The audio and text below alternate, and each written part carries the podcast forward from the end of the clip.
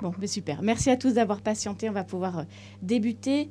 Euh, merci d'être venus pour cette dernière conférence de notre, euh, session de quatre conférences donc organisées autour de l'exposition Les Nabis et le décor qui se tient encore au musée du Luxembourg jusqu'au 30 juin. Si vous ne l'avez pas encore vu ou si vous avez envie de la voir, vous avez un petit mois et demi pour en profiter.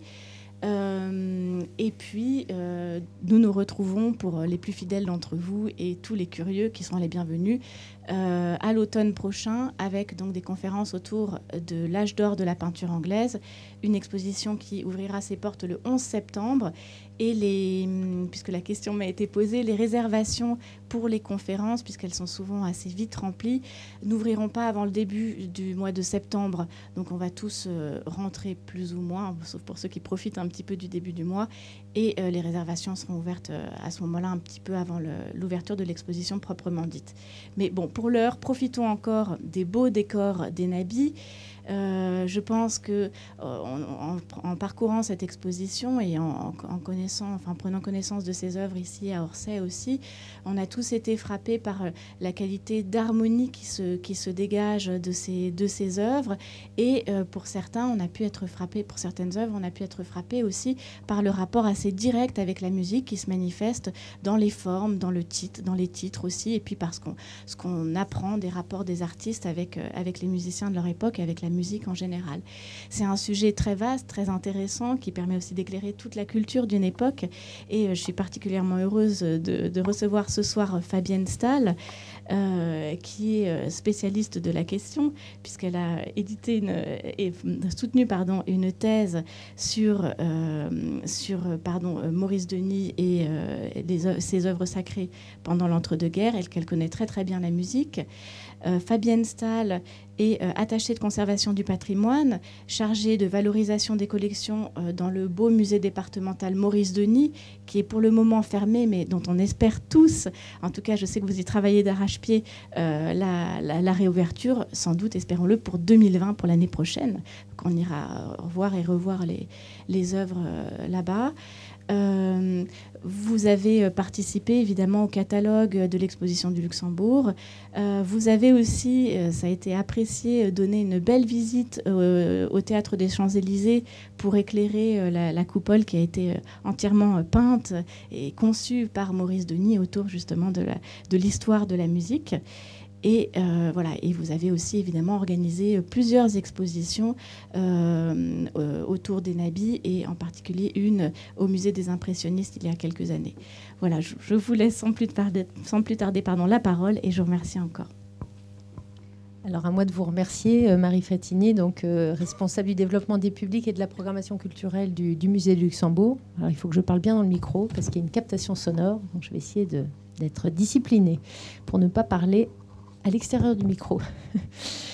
Euh, donc, la remercier infiniment pour cette proposition euh, audacieuse de parler des, des, et de la musique. Alors, elle, me fait des éloges sur mes connaissances en, musicologie. En fait, moi, j'ai fait ma thèse sur Maurice Denis. Je suis d'abord spécialiste de Maurice Denis et je connais la musique euh, comme amatrice d'abord. Et je m'y intéresse bien sûr parce que j'aime cette période et la musique de, cette fin du 19e siècle. Mais je ne suis pas spécialiste de, de la musique et j'ai travaillé beaucoup et ça m'a beaucoup intéressé de, travailler sur cette question du rapport des nabis euh, à la musique. Alors ce, sujet, euh, il est en effet un parfait prolongement de, la visite de l'exposition actuellement ouverte au, Luxembourg, comme l'évoquait Marie Frétini.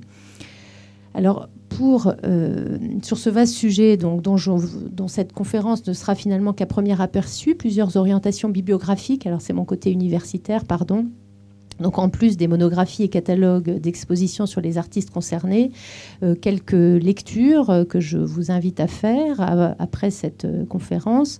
Le catalogue de l'exposition Tintamarre, donc, qui avait eu lieu au Musée des impressionnismes Giverny en 2017, avec un certain nombre d'articles de référence sur, sur la question. Vous avez certainement vu, vous Parisiens, l'exposition Debussy, La musique et les arts au, au Musée de l'Orangerie au printemps 2012 qui présentait en particulier ses rapports avec les compositeurs, euh, du compositeur avec les, nabis. Alors pour Maurice Denis, qui euh, sans doute est le plus mélomane des nabis, je vous renvoie au livre de Delphine Grivel, paru en 2011 aux, aux éditions Symétrie.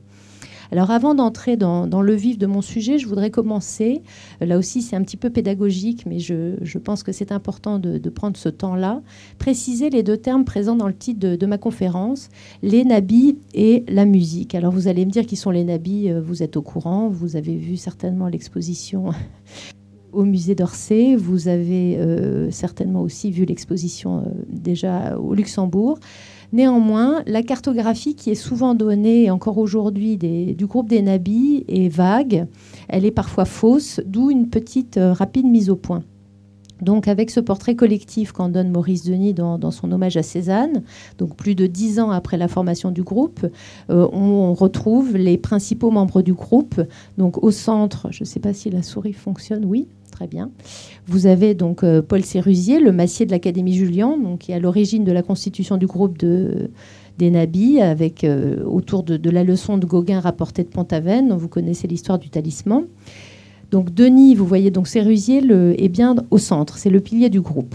Vous avez euh, comme un homme à deux têtes finalement ici Maurice Denis derrière qui signe lui le, manifeste théorique du groupe qui paraît donc en, août 1890 qui forment vraiment le binôme euh, central du groupe des Nabis. Près d'eux, on retrouve Paul Rançon, donc autre maillon fort du groupe. C'est son nom qui sera d'ailleurs donné à l'académie fondée en 1908 où enseigneront les Nabis. Paul Rançon euh, décédant euh, l'année suivante, donc en 1909. On a toujours dans ce groupe, dans ce noyau d'origine, Pierre Bonnard, qui est ici, qui, euh, lui, est par contre un peu plus en retrait, et il l'est resté d'ailleurs toute sa vie, euh, puisqu'il a d'ailleurs jamais réellement revendiqué l'appartenance au groupe des Nabis. Alors je précise tout ça, c'est un petit peu euh, insistant, mais je pense que c'est intéressant de voir la cartographie de ce groupe. Alors on a également proche, alors Bonnard est là, pardon, je vous ai dit Bonnard, c'est Bonnard qui est ici. Et euh, à ce groupe, donc à ce noyau d'origine, on, on voit également donc Vuillard et euh, Roussel. Roussel, qui ça n'est là non plus pas innocent, tourne le dos euh, aux spectateurs. Donc Vuillard et Roussel qui rejoignent le groupe initial l'année suivante, mais leur place reste néanmoins centrale. Et d'ailleurs, Maurice Denis dira que Vuillard, a posteriori, dira que Vuillard était le plus nabi de tous. On peut noter dans ce portrait de groupe l'absence de certains qui d'ailleurs l'ont remarqué, a commencé par euh, Valoton, qui va donner une autre version du, portrait des nabis euh, quelques années plus tard.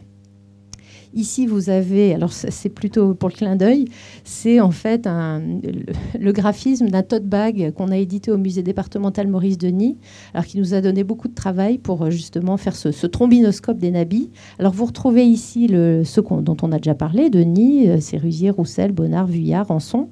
Mais on en retrouve d'autres, moins connus. Auguste Casalis, notamment, donc le, Nabi Ben Kalir, c'est lui qui trouve le, nom de Nabi. On voit également euh, Henri Gabriel Ibels, qui faisait partie du groupe d'origine, qui est un artiste lui aussi moins connu aujourd'hui.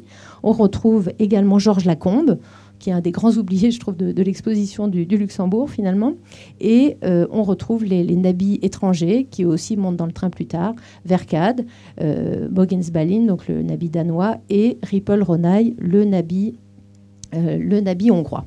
Donc petite précision, je, ne vous parlerai pas évidemment de tous ces artistes parce que je n'en aurai pas le temps. Je vous parlerai surtout du, groupe de tête, Denis, Vuillard, Bonnard, euh, bien entendu sachant que ce groupe des nabis se distingue vraiment par la singularité de ses membres, chacun ayant une personnalité et un style à part. Euh, d'ailleurs, chronologiquement, le groupe euh, va surtout euh, exposer ensemble avant 1900, mais il restera lié pour les mêmes raisons qu'il l'était en 1888-90. Et donc, ce, groupe des nabis, voilà, ça, perdure jusqu'à la mort de tous ses membres. Donc, tous ces artistes nés entre 1861 et 1870, et le dernier qui décède, c'est donc Bonnard en, en 47. Donc ces artistes nabis attachés aux correspondances entre les arts, ils ont tous été des peintres mélomanes. Chacun à sa façon, sachant que la, relation à la musique, c'est une chose intime euh, sur laquelle nous ne sommes pas toujours renseignés avec les sources à notre disposition, bien entendu. Et euh, on vous demanderait euh, dans la rue votre rapport à la musique. Je, suis sûre que vous auriez peine à y répondre. Je me suis moi-même posé la question parce que sur toute une vie, bah, il y a des musiques qu'on aime à un moment, d'autres qu'on écoute, qu'on n'écoute plus, qu'on réécoute. Donc évidemment, c'est assez compliqué de répondre. Mais cette correspondance entre les arts, c'est vraiment une des spécificités du groupe des Nabis qui, dans ce courant du symbolisme, lit vraiment la littérature, la poésie, les lettres, la musique et la peinture et les arts plastiques en, général. Donc la musique, euh, donc deuxième partie de mon, sujet, vaste sujet là encore. Euh, évidemment, quand on dit musique, qu'est-ce qu'on entend?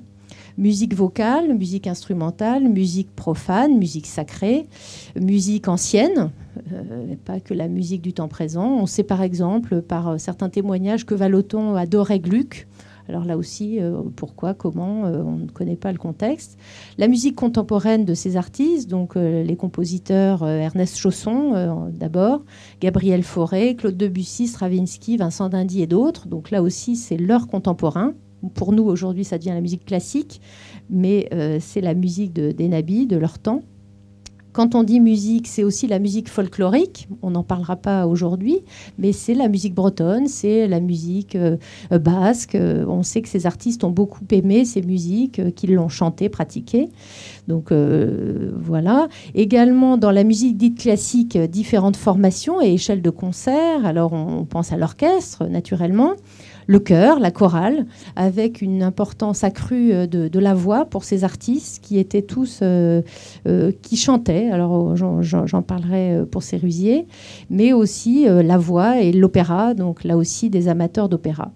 Les lieux où on écoute la musique, alors évidemment la salle de spectacle, c'est la première chose à laquelle on pense, mais aussi les églises, mais encore euh, la musique de chambre, et c'est euh, surtout de ça dont, il sera question aujourd'hui. Alors la musique, j'avais mis cette image de, Bonnard, donc des danseuses. La musique, c'est aussi la danse. Alors là encore, ça nous ouvre de nombreuses autres portes. Alors parmi les Dambi, celui qui a eu la relation la, plus nourrie à la musique, c'est certainement Maurice Denis. c'est donc par une de ses œuvres que je commencerai. Les arabesques poétiques pour la décoration d'un plafond, que vous avez donc à l'écran. Alors vous verrez, euh, j'ai mis des fonds gris pour les, images des œuvres qui sont dans l'exposition du Luxembourg. Comme ça, ça vous fait un petit rappel euh, ou un petit, euh, une petite invitation pour, pour traverser le, carrefour. Donc ces arabesques poétiques pour la décoration d'un plafond qui frappent dès l'entrée dans l'exposition au Luxembourg, puisqu'on a vraiment l'attention qui se porte vers ce grand, cette grande composition monumentale plafond que réalise Denis en 1892 à la demande d'Henri Leroll. Alors cette œuvre, j'ai envie de dire qu'elle nous donne finalement les, différentes entrées du sujet de cette conférence, puisque d'abord, on pense bien sûr au, euh, à l'environnement personnel de chacun de ces artistes, l'environnement intime, euh, qui fait que ces artistes ont été imprégnés de musique. Ici, il s'agit de euh, la jeune fiancée de Maurice Denis, donc Marthe Meurier, qu'on voit figurer en plusieurs aspects, comme des notes de musique sur une portée, elle était d'elle-même euh, pianiste et euh, une, excellente musicienne. Donc cette commande, bien entendu, elle, euh, elle est musicale. Et ce décor illustre, donc second point, finalement, c'est une illustration musicale de la musique de Schumann, de Debussy, par des moyens plastiques. Ce thème donc d'arabesque, ça renvoie à la musique, euh, non seulement à la figure mélodique qui donne le titre à l'opus 18 de Schumann, dont je vais vous faire écouter un extrait, mais aussi aux arabesques pour piano de, Debussy, donc publié en 1891. Alors je vais essayer de vous faire écouter le morceau et de parler par-dessus. On va voir si ça fonctionne. Je vous laisse quand même écouter le début. C'est un morceau qui dure six minutes, donc évidemment, je, m'en excuse d'avance euh, de vous frustrer parce qu'on va écouter des fragments de morceaux dont on aimerait évidemment avoir l'écoute euh, plus, plus intensive et plus longue.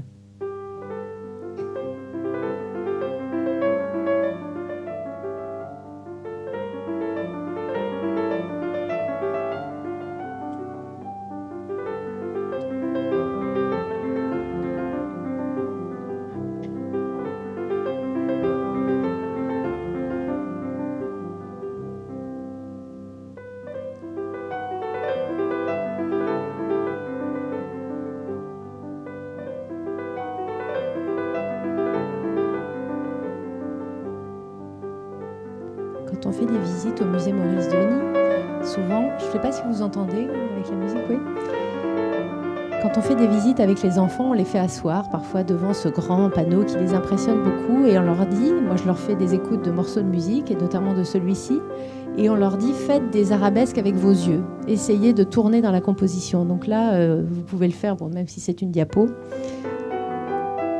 en vous imprégnant des correspondances. Correspondances entre musique et peinture, qui sont bien sûr nombreuses. Le rapport lexical d'ailleurs en témoigne. Les couleurs, les harmonies, l'arabesque, les compositions.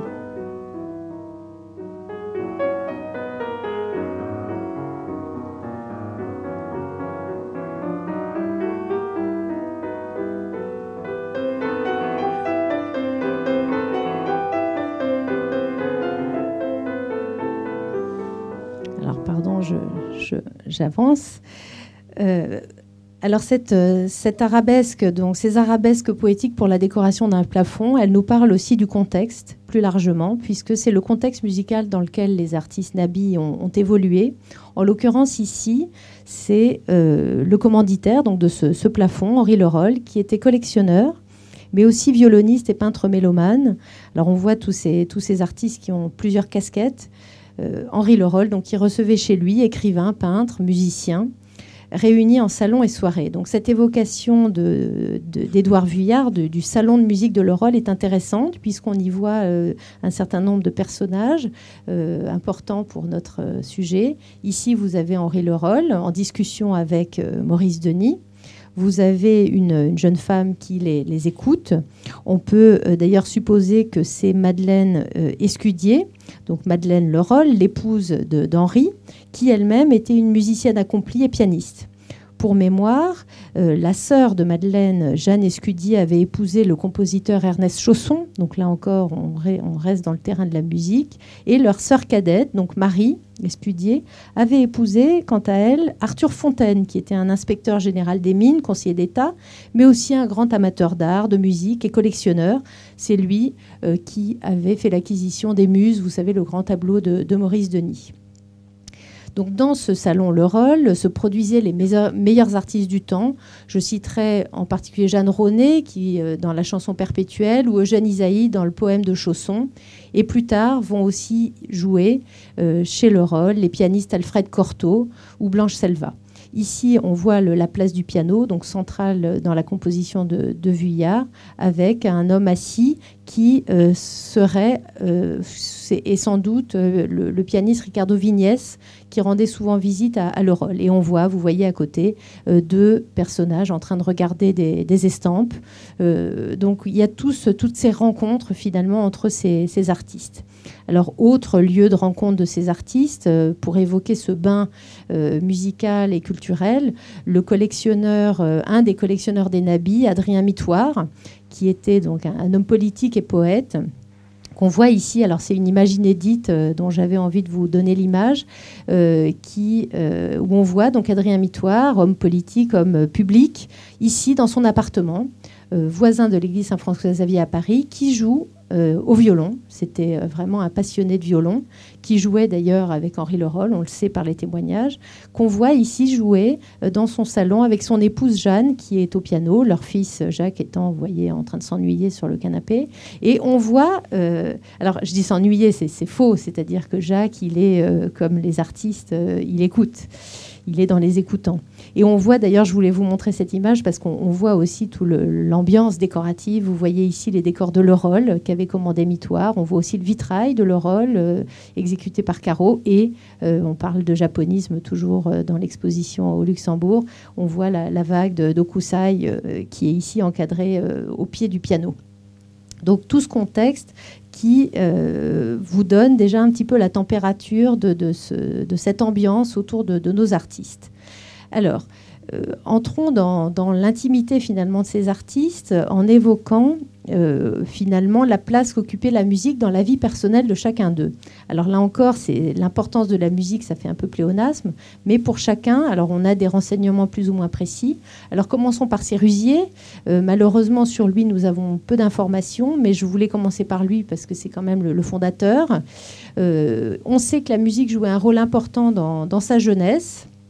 Et pendant les années 1890, euh, on ne sait pas s'il jouait d'un instrument.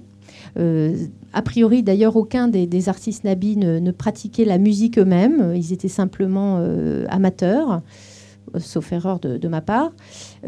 et Sérusier chantait dans la chorale, de Terre. Donc lui, il était de Versailles et il avait donc dans sa jeunesse, il chantait. Donc c'est quelque chose qui devait lui tenir à cœur.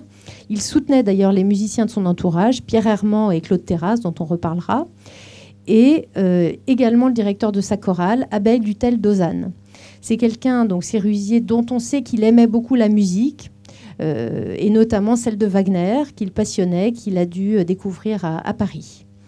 Donc une image faite par euh, une photographie, là aussi inédite, faite par Auguste Casalis, donc son, condisciple dans ces années, à la fin de ces années 1880. Pardon, je, donne les légendes parce que comme c'est enregistré, c'est pour que les gens qui écouteront sur Internet, ça fait un peu scolaire, mais c'est pour qu'ils puissent euh, retrouver l'image s'ils le souhaitent. Alors, cette, euh, image de, dame au piano, donc peinte par Valoton en 1904, euh, pour dire que je ne vous présenterai pas toutes les représentations de, femmes ou de, musiciens, sinon, évidemment, on pourrait les chercher dans l'œuvre de nos artistes. Euh, il y en a bien sûr un certain nombre, mais ça, ça ne serait pas très pertinent, me semble-t-il, puisque l'apprentissage de la musique faisait partie intégrante de l'éducation des jeunes filles, et une fois mariées, cela s'intégrait en fait quotidiennement à leurs activités domestiques, mais aussi mondaines, euh, lors des réceptions, notamment entre amis. Donc euh, si le sujet vous intéresse, je vous renvoie à l'article de Belinda Thompson sur les pianistes dans la peinture de 1860 à 1910 euh, dans le catalogue Tintamarre que je citais en préambule donc, de Giverny. Mais parlons donc de, Maurice Denis, le, le plus mélomane du groupe. Alors ça, justifierait une conférence en soi, hein, donc euh, je, vais donner comme ça quelques, quelques, quelques clés. Euh, et commencer par ce portrait de Raphaël Lemeunier, donc euh, peint quand Maurice Denis avait 18 ans. C'était un de ses amis de jeunesse. Ce Raphaël Lemeunier, dont on ne sait pas grand-chose, qui était professeur de piano à Saint-Germain-en-Laye, là où, vivait Maurice Denis, et qui a été le professeur. Vous voyez, d'ailleurs, on voit la figure du pianiste hein, qui se tient droit, qui euh, regarde l'horizon, donc inspiré par, euh, par la nature qui l'environne. On le voit devant sa partition, avec ses mains tout à fait, euh, tout à fait caractéristiques. Donc ce Raphaël Lemeunier était professeur de piano de Marthe, Marthe Meurier, une jeune femme que Maurice Denis rencontre au milieu des années 1880 et avec laquelle il va donc se, fiancer en 1891. Marthe ici pose donc ce tableau que vous connaissez bien, donc ce, portrait de Marthe au piano, le menuet de la princesse Malin de 1891, donc dans cette période des fiançailles, Marthe qui pose devant son piano, devant une partition aujourd'hui introuvable du menuet donc de la princesse Malène qui avait été composé par Pierre Hermand, inspiré par la tragédie éponyme de Metterlinck. Alors Marthe adorait, comme Denis, euh, comme Maurice, ce texte merveilleux de Metterlin qu'elle lisait à la période de leur fiançailles. Et ce portrait, euh, vous voyez par rapport à l'image qu'on avait donnée par Bonnard de Jeune femme au piano ou de Valoton, ce portrait finalement euh, diffère puisque vous voyez que Marthe n'est pas figurée en train de jouer. Elle est au contraire en train de poser devant son piano, donc il y a une espèce de, de, de, de distinguo qui est fait. Alors, Maurice Denis disait Elle est plus belle que toutes les images, que toutes les représentations, que tous les efforts subjectifs, écrivait-il dans son journal, et rappelait en novembre 92, il écrit toujours dans son journal Pour mes 22 ans ce soir, Marthe me joue, malgré son extrême émotion, la valse intime de Lac et l'adagio de la sonate au clair de lune, donc Beethoven. Et euh, on, imagine tout à fait cette longue période des fiançailles, puisque les parents, étaient, euh, les parents de Maurice Denis étaient opposés à cette union avec cette jeune fille de, très simple. Euh, et, on imagine donc cette longue période de fiançailles avec ces moments de, retrouvailles des, amoureux et de Marthe euh, jouant euh, au piano. Marthe qui travaillait le piano en binôme avec sa sœur Eva, dont on voit ici donc un, portrait, donc les, les, jeunes filles à la lampe, Marthe à gauche et Eva à droite. Marthe euh, châtain aux yeux bleus, Eva aux cheveux plus sombres et aux yeux verts, avec cette représentation donc des deux sœurs concentrées, regard intériorisé, avec euh, cet effet évidemment de concentration sur l'écoute de la musique qui est renforcé par la lumière de la lampe, avec son abat-jour à dentelle, donc qui donne cette, euh, cette impression scintillante. Eva, qui était une pianiste de talent, qui avait été remarquée euh, lors de concerts euh, donc à, Saint-Germain, Poissy, dans, les Yvelines, dès l'âge de 16 ans, et qui plus tard pardon, plus tard deviendra professeur de piano. Là encore, cette composition est tout à fait musicale. J'essaye de, je vais essayer de m'interdire ces analogies parce que je, pense que ça nous entraîne dans des, choses qui nous feraient partir dans, de mauvaises directions. Les musiciennes, donc autre œuvre qui représente les, sœurs Meurier dans cette période des fiançailles, donc un petit tableau esquissé qui, évoque l'intérieur des, des, Meurier à Poissy, avec le piano, vous voyez, euh, qui était au cœur de, leur petite, euh, de, leur petit logement. On voit les, deux sœurs euh, comme des, spouses jumelles deux fois représentées. On les voit à droite avec une partition, puisqu'en train, en train de chanter, et à gauche, peut-être avec la même partition, en train de jouer, euh, l'une euh, au piano et l'autre tournant les pages. Donc Maurice Denis va épouser euh, Marthe Meurier en, juin 1893. elle va devenir sa muse, vraiment le, cœur de sa peinture. Une peinture donc baignée de la, musique jouée par son épouse dans leur, dans leur foyer. Avec, avec Marthe, ils vont fonder une famille qui va donner de nombreux fruits puisqu'ils vont avoir sept enfants. Parmi eux, euh, alors tous vont recevoir euh, une éducation musicale, alors tous formés à la musique, euh, piano ou violon, avec plus ou moins de succès, parce que notamment l'apprentissage du violon, je pense que ça a dû être douloureux certains soirs.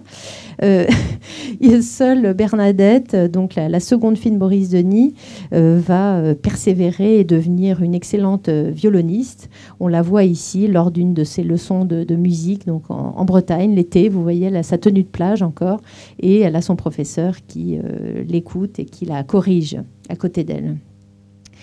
Donc Bernadette, ici représentée, qui plus tard, euh, jeune adulte, aura comme professeur de, musique Elisabeth Gratroll, euh, qui était diplômée de la Scola Cantorum, donc une élève de Vincent d'Indy, que euh, Maurice Denis figure ici donc en chantant Rameau, puisqu'il la rencontre donc au début des années 10 et euh, il l'a fait poser pour son décor du théâtre des Champs-Élysées, euh, donc qui sera achevé en 1912.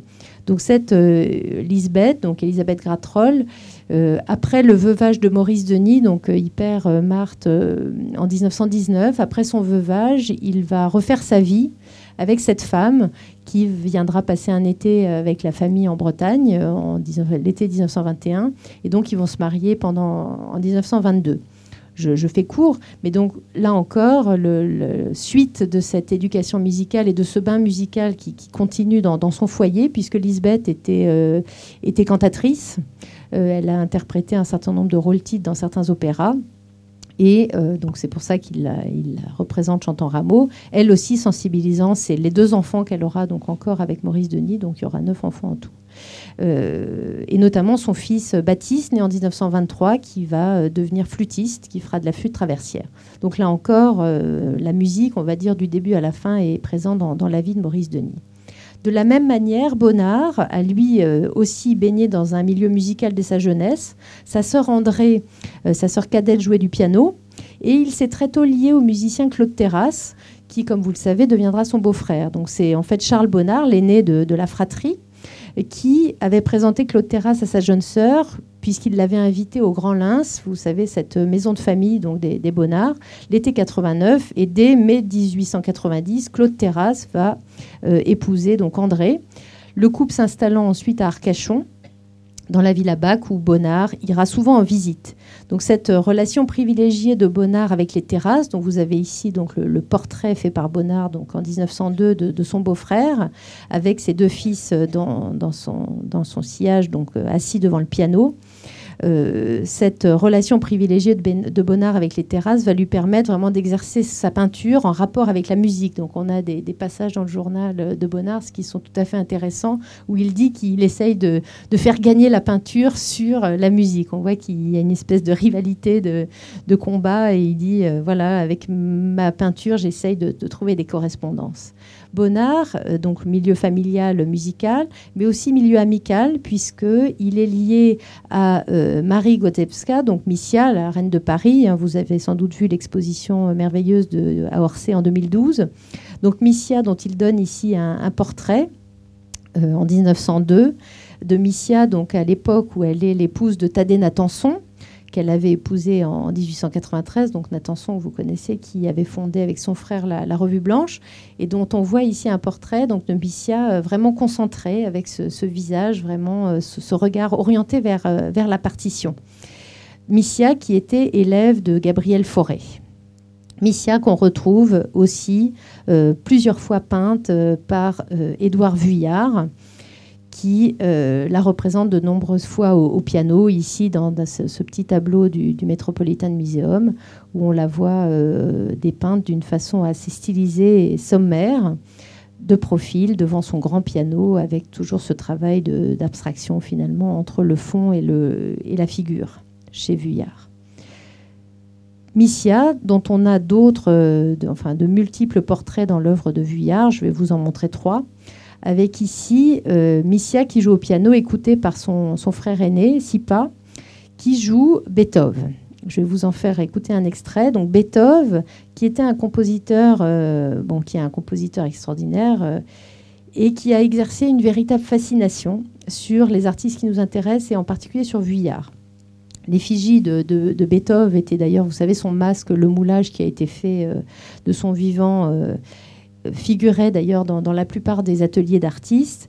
Euh, je vous signale d'ailleurs qu'on est en train d'entrer dans les collections du musée Maurice Denis l'exemplaire qui était dans l'atelier de, Maurice Denis. Donc ce masque de Beethoven, c'est une espèce de figure comme ça tutélaire qui, domine cette période et qui, exerce une fascination sur, euh, sur ces artistes. Vous avez peut-être vu d'ailleurs l'exposition Ludwig van, le, le mythe Beethoven à la Cité de la Musique, est extraordinaire euh, fin 2016, début 2017. Donc là aussi, je vous, renvoie. Il y a notamment un très beau texte sur le Beethoven euh, vu par Bourdelle.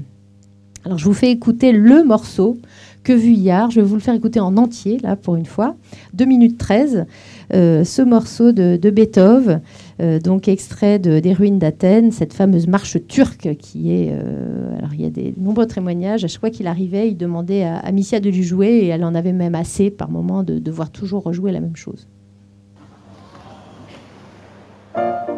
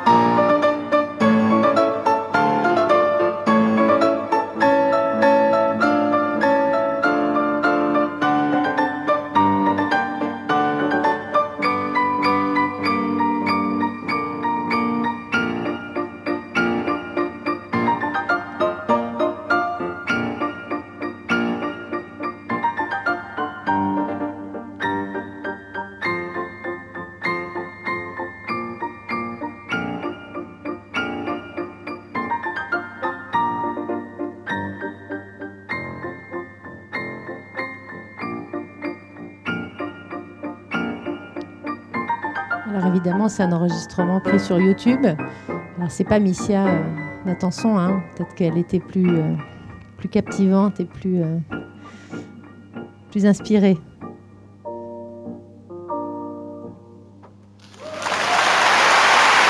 Il y a du monde. Alors toujours Missia au piano, alors cette fois en 1899. Vuillard qui donne ici, je, trouve, une des plus étonnantes images du Salon des Natançons, avec, vous voyez, le, piano, euh, vraiment euh, monumental, recouvert avec le fameux châle espagnol et les lampes, toujours, qui éclairent subtilement l'espace. Alors on est dans une semi-obscurité. Et on retrouve là aussi le, talent de Vuillard, puisque vous voyez la, distance finalement qu'il installe euh, entre Missia, donc au piano, avec sa robe dorée, on, est comme un joyau, et son mari sur la droite qui lui tourne le dos. Vous le voyez qui fume, donc à, l'opposé de la composition. Est-ce que euh, Vuillard suggérait ici les, fissures qui commencent à se sentir au sein du couple, puisque, euh, vous le savez, euh, Missia va, divorcer en 1905 pour épouser Alfred Edwards, donc le, le richissime homme d'affaires. Elle divorcera d'ailleurs une seconde fois pour épouser en 1920 le peintre catalan José Maria Serre. Donc c'est une femme effectivement qui devait avoir un, sexapile euh, immense et qui a beaucoup marqué, euh, beaucoup marqué Vuillard. Alors bon, c'est passer l'anecdote, mais effectivement, on imagine cette musique qui devait complètement euh, envahir en fait l'espace du salon des, des Natançons. Alors je fais un saut dans le temps volontairement. je vous emmène ici voir Vuillard à l'approche de ses 70 ans. Donc on fait un immense pas en avant pour vous montrer donc cette, euh, permanence de, l'inspiration euh, et pas de l'inspiration, cette permanence de la musique dans, son quotidien, avec une, peinture à la colle sur carton, donc ce concert matinal Place 20 000, qui semble presque un croquis euh, grand format, vous voyez, très libre. Et je donne la parole à Jacques Salomon, qui a magistralement décrit cette œuvre dans son, livre sur Vuillard en 68. Donc je, je le cite. Le réputé violoniste Novinck est friand de peinture. Il sait que Vuillard apprécie la musique. Aussi a-t-il pris l'habitude de venir de temps en temps bercer son chagrin le matin, peu avant le déjeuner, en se faisant accompagner de Madame Hortmansbach et de la pianiste Claude Crussard. Le chevalet et la table à dessin servaient de pupitre. Nous n'étions jamais plus de trois ou quatre à jouir de séances qui avaient lieu dans la chambre même de Madame Vuillard, ce qui ajoutait de la ferveur au plaisir d'entendre la musique de Bach, Telemann et Vivaldi. Donc là aussi, on est complètement dans, l'ambiance, avec, vous voyez, les, tableaux, euh, d'ailleurs, au mur, hein, ici, le portrait d'Annette à, la plage. Je continue mon, petit défilé des, nabis en concluant avec euh, la combe. Euh, alors là, j'irai très vite, juste en évoquant ce, portrait donc, de Gabrielle Wenger, qui était sa belle-mère et qui, elle aussi, était une excellente pianiste hein, professionnelle dont on a plusieurs représentations dans, son œuvre.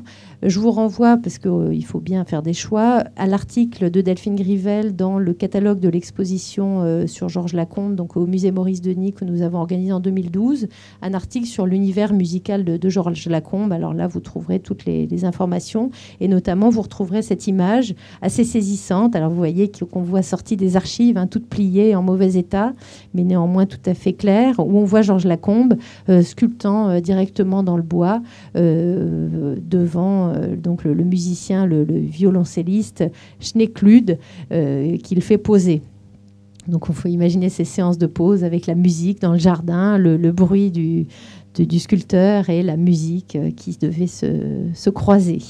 Alors vous l'avez compris, nos artistes ont profité de la musique vraiment dans leur intimité mais ils ont beaucoup été au concert nécessairement. Alors j'ai envie de dire, il n'y avait pas euh, YouTube à l'époque, donc euh, évidemment, si on voulait entendre de la musique, euh, il fallait la, vouloir, il fallait la mériter. Donc on trouve d'ailleurs dans des récits détaillés dans le journal de Denis ou de Vuillard, ou des évocations dans leur abondante correspondance, donc croisée entre Bonnard, Vuillard et, Denis notamment, mais aussi dans la correspondance avec Sérusier, qui elle est encore inédite, mais j'ai trouvé quelques perles. Alors ici, bon, je vous donne deux, trois exemples de, concerts. Ici, euh, le concert L'Amoureux, donc peint par Bonnard euh, en, 95. Donc les concerts L'amoureux, donc vous, vous connaissez, hein, j'imagine. Après le quatuor à cordes, l'oratorio, donc le Charles Lamoureux, il s'était vraiment investi dans l'orchestre. Il avait créé en, 1980, en 1880 pardon, la Société des Nouveaux Concerts donc euh, rapidement connu sous le nom de Concert Lamoureux. Alors ils vont faire plus de 450 concerts jusqu'à donc 1899, qui est la, mort de l'amoureux. Qui l'amoureux qui est surtout connu pour euh, la diffusion de la musique de Wagner en France. Et euh, ce chef d'orchestre, donc, qui s'est vraiment affirmé comme le, Wagnérien français de, le plus important de l'époque. Et alors, je ne sais pas ce, que ce soir-là, euh, Bonnard a entendu, mais euh, on voit d'ailleurs toujours, vous allez voir la, série des concerts que je vais vous montrer, la constante, le piano, la salle et euh, les concertistes. Alors, autre évocation de, concert, celle-ci plus, intrigante, plus mystérieuse. Ce concert, donc peint par Maurice Denis en 1890. Ici, on ne sait pas quel est le lieu représenté on voit la, simplification et la simplification avec le, motif des harpistes, vous voyez au premier plan, et les, partitions éclairées, euh, qu'on retrouvera d'ailleurs dans le, papier peint des harpistes tout à l'heure. Et cette composition, me disait encore hier soir euh, Claire Denis, donc euh, la, la, petite fille d'artiste, que pour elle, c'était une composition éminemment musicale. Euh, moi, je trouve surtout que c'est une parfaite illustration de la, définition, du tableau que donne Maurice Denis euh, dans Arrêt critique. En, je vois une étudiante au deuxième rang qui fait oui, oui. Euh, dans, Arrêt critique en, août 1890, je le refais, je, je la redonne. Se rappeler qu'un tableau, avant d'être un cheval de bataille, une femme nue ou une quelconque anecdote, est essentiellement une surface plane de couleurs en un certain ordre assemblé. Et en effet, quand on est là, on se dit que euh, derrière euh, tout ça, c'est-à-dire que derrière la peinture, il y a effectivement la couleur, les formes, la composition. Et finalement, que ce soit un concert ou euh, finalement autre chose, c'est d'abord de, la couleur et des, sensations et du, ressenti par l'artiste. Alors, composition musicale, euh, chez Denis, c'est vrai qu'on a de nombreuses représentations. J'en ai choisi deux exemples. Ici, une, soirée musicale. Alors, je vous la montre à l'écran en me disant que quelqu'un pourra peut-être identifier le lieu parce qu'on n'est pas tout à fait sûr. On suppose que cette audition euh, a lieu dans la salle Marguerite Gaveau à la Scola Cantorum. Et la scène se passe donc autour d'une pianiste, Blanche Selva. Euh, qu'on voit donc euh, ici, euh, à côté de, semble-t-il, Berthe de la Laurencie, donc la, fille aînée de, Vincent d'Indy, qui lui tourne les pages. Ici, alors Maurice Denis aimait beaucoup Blanche Selva. Hein. je vous invite d'ailleurs à écouter. Il existe un CD euh, qui a été enregistré des compositions euh, de, Blanche Selva. Alors, il existe des CD où elle joue du piano, mais des, morceaux composés par elle qui sont de toute beauté. Il y avait eu un concert au, musée Maurice Denis il y a quelques années. Moi, j'avais découvert ça et ça m'avait euh, ébloui. Donc, procurez-vous ça rapidement. Donc Denis, euh, qui avait fait la, connaissance de cette pianiste de, talent à la Scola, elle avait été nommée euh, professeure en 1902. Alors dans cette, euh, dans cette scène, on peut identifier les protagonistes. Vous avez à gauche, c'est certainement Paul Pougeot, qu'on retrouve d'ailleurs au plafond du, théâtre des Champs-Élysées dans le, motif de la sonate. Vous avez Vincent Dindy et Louis Laloy qui sont, debout. Donc là encore, on est dans ce milieu de, la Scola Cantorum que fréquentait euh, étroitement euh, Maurice Denis. Donc Scola, c'est-à-dire la, musique euh, sacrée. Euh, autre. Alors vous voyez la façon dont à chaque fois le piano, euh, c'est l'élément structurant de la composition. Ici, donc le, concert des, sœurs Chéniaud, donc les jumelles Chéniaud, Suzanne et Marguerite, qui jouaient euh, donc violon et violoncelle avec en trio leur sœur cadette Thérèse, qui était donc pianiste.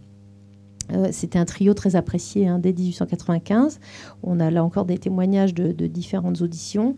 Alors, est-ce que ça se passe à la, salle euh, rue ou au théâtre des Champs-Élysées Là, on, ne sait pas non plus. Alors, évidemment, euh, nos artistes ne sont pas des, peintres photographes. Hein.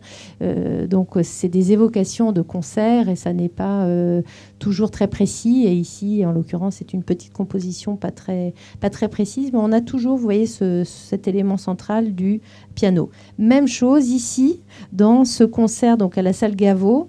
Là aussi donc en 1914, ce concert de la célèbre violoniste Hélène Jourdan-Morange, qui était une proche euh, de Maurice Ravel, amie de Colette aussi, et liée au groupe des Six. Donc on retrouve à nouveau le piano au centre de la composition, l'interprète en point de mire, vous voyez souvent avec un vêtement euh, de couleur ou avec un vêtement euh, qui attire l'attention avec la lumière, et donc un point de mire et l'attention des spectateurs qu'on a ici au premier plan. Alors bien sûr, on pense aussi à, Degas. Alors en voyant cette série, je me suis dit, euh, finalement, chez euh, les Nabis, la musique ne se déclinerait-elle pas seulement au féminin? Parce que euh, on n'a pratiquement que des femmes. J'ai vraiment cherché méthodiquement, à part le, violoncelliste qu'avait portraituré Lacombe, c'est essentiellement des femmes jouant. Donc cette musique, je vous le disais, dans le foyer des artistes et aussi dans leurs relations amicales, puisque euh, les nabis ont été très liés aux musiciens de leur temps. Alors on pourrait s'interroger effectivement si c'est singulier. Est-ce que les impressionnistes étaient autant liés aux compositeurs de leur temps? Je, le crois. À mon avis, oui, mais enfin, je peux me tromper. Mais en l'occurrence, on voit que c'est des amitiés étroites. Et euh, les nabis, de ce fait, euh, proches des compositeurs, vont être associés à euh, la réalisation donc d'illustrations de, partitions, de solfège, etc. Alors pour Rançon, un seul exemple. Alors c'est vrai que ses relations à la musique sont malheureusement mal documentées. J'ai interrogé aussi euh, ses descendants qui m'ont dit bon non, c'est rien. Donc le catalogue raisonné ne donne rien à part ces deux projets de couverture de partitions vous retrouvez d'ailleurs euh, à droite euh, Schneeklude. Alors là, euh, j'avoue, mon inculture, je ne connais pas, j'ai jamais entendu, je ne sais pas s'il y a des enregistrements qui existent. C'est une des difficultés d'ailleurs de, ce sujet, c'est d'aller retrouver les enregistrements de, et s'ils existent. Des fois, il y a des opéras, par exemple, de, de Vincent Dindy, le Saint-Christophe, qui a été composé en 1920 avec des décors et des costumes de Maurice Denis. Il n'y a jamais eu d'enregistrement de fait. Donc euh, les gens qui lisent la musique, ce qui n'est pas mon cas malheureusement, euh, peuvent l'entendre en lisant la partition. Euh, moi, ça, je ne vois pas. Quoi. Donc, bon, c'est dire qu'on bute parfois face à, nos limites.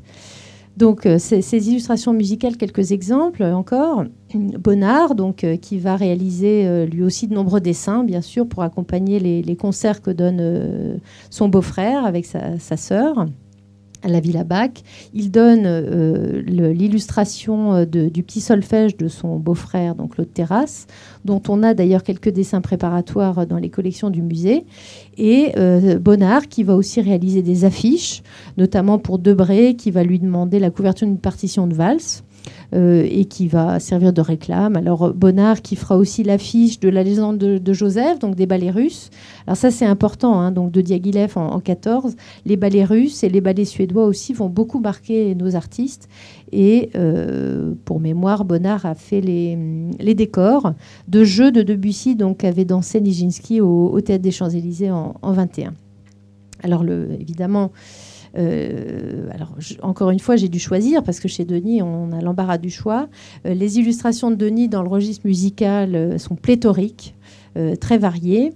Alors, quelques exemples dans les choses que j'aime soyons euh, osons, dans les choses que j'ai choisies personnellement. Euh, ce bois gravé, alors que, qui est une toute petite chose, hein, euh, qui fait 2 cm de, diamètre. Ce petit bois qu'on peut lier donc, aux, auditions de sa belle-sœur Eva Parot-Lecomte. Alors, ce serait un bois des années 1891. Alors, Clémence Gaborio, qui est au premier rang, qui travaille sur les, livres illustrés et les estampes. Elle, sait peut-être plus de choses que moi, mais je trouve que cette image est intéressante parce qu'on peut euh, la lier au, tableau que je vous montrais des deux sœurs sous la lampe, c'est-à-dire on retrouve le binôme de Marthe et Eva au piano, avec, vous voyez, cette, euh, simplification dans, ce ton d'eau, avec euh, la stylisation de la partition notamment et de la main qui vient tourner les pages. Alors on ne peut pas faire l'économie de, de Debussy et euh, de Péléas. Ici, le programme, donc l'image du programme qu'avait euh, composé euh, Maurice Denis quand la pièce de Metterlinck a été jouée, donc en, 1893, ça a été pour toute cette génération un choc, cette pièce de Metterlinck. Donc là, on parle de théâtre. Ça a été un choc pour Debussy qui va euh, décider de composer donc son fameux opéra qui sera donné pour la première fois en avril 1902. Donc c'est euh, c'est dans ce sillage donc que Maurice Denis compose cette image euh, et qui lui aussi va être marqué au fer rouge par le, le Péléas ensuite de, Debussy. Donc cette image évidemment de la Péléas qui n'est autre qu'ici les traits de Marthe donc sa, jeune épouse euh, au premier plan et on voit l'arrière-plan donc dans cette version euh, qui appartient au musée Maurice Denis qui est donc rehaussée à l'aquarelle qui est assez saisissante parce que normalement c'est du noir et blanc c'est assez illisible alors que dans cette version rehaussée on voit beaucoup mieux les, différents, euh, les différents personnages. Vous voyez à l'arrière-plan Péléas et Mélisande qui se retrouvent et on voit ce, cette eau euh, dans laquelle, vous savez, la bague est tombée. Enfin, donc on est dans cet univers symboliste. On a l'impression que derrière elle, il y a comme un rêve. C'est comme, une bulle fictionnelle qui, est autour d'elle et qui, menace. Alors les femmes, toujours, avec la Damoiselle élue de Debussy, dont Denis va illustrer la, couverture de la partition de la version chien et piano, donc euh, publiée sous l'égide de la librairie de l'art indépendant. Donc on est là en juillet 93. Alors là aussi, je ne peux pas ne pas vous faire écouter. Vous allez me dire c'est célèbre, mais quand même. Euh, donc je ne vais pas vous, passer les 19 minutes. Je vais vous faire écouter donc le début euh, de la partie piano. Donc, euh, et ensuite, je passerai un peu plus loin, vers la quatrième minute, pour vous faire entendre la partie chœur et voix, donc notamment avec ce beau texte de Dante, Gabriel Rossetti.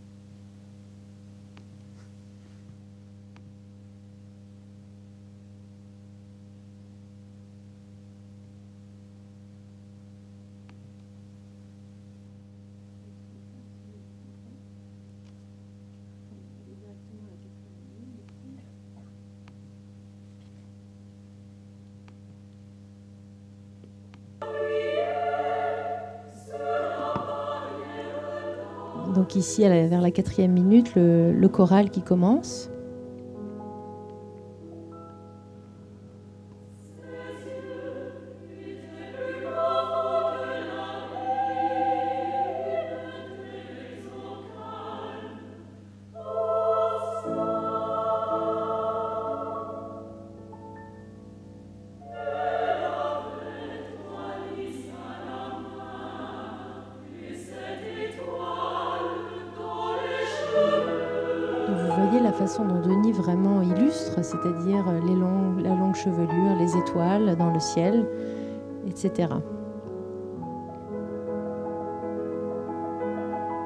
La voix.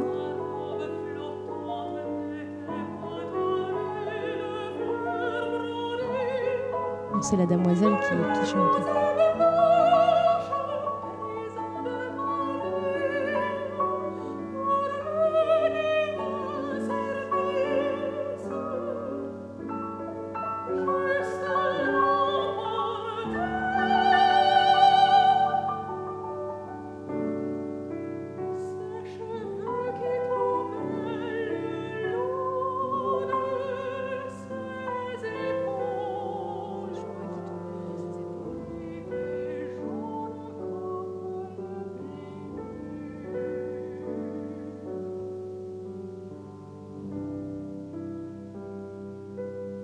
C'est un peu crève-cœur, mais je vais passer à la diapo suivante.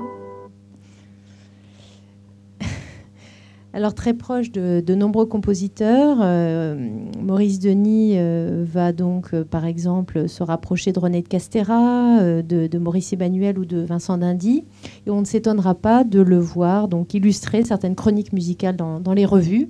Ici, la, chronique dans, dans, un des numéros de la revue L'Occident, qu'avait créé Adrien Mitoire en 1901 avec Albert Chapon. Donc là aussi, on retrouve c'est un peu le fil, les harpistes qu'on retrouve dans, cette image de concert. Alors on ne peut pas parler d'illustration euh, sans évoquer Valoton, graveur, et sa série des instruments de musique donc, qui avait été présentée lors de l'exposition du groupe des Nabis chez Volard en, 1997. Alors je vous montre quelques, enfin la plupart des images. Ici la, deuxième de, cette série donc de, six bois. Je vous en montre cinq sur les six avec la flûte, alors qui est peut-être celui que je préfère, avec, vous voyez, cet effort de l'artiste à chaque fois de symboliser l'instrument, sa forme et ses qualités tonales. Donc on voit ici, par exemple, le, jeu formel auquel se livre Valoton, avec, vous voyez, la forme de la flûte et la queue du chat euh, qui se répondent. Donc on a comme ça ce travail aussi sur les grandes masses de blanc et les, masses de noir. Et vous voyez ces stridences qui finalement euh, sont, euh, pourrait-on dire, une évocation du son clair, vif et net de l'instrument. Alors le, piano et le violon, alors dans le violon, là encore, on, peut relever les, analogies formelles. Vous voyez par exemple la, courbe du fauteuil dans lequel est assis euh, le, violoniste, qui euh, n'est pas sans rappeler la forme d'une boîte de violon.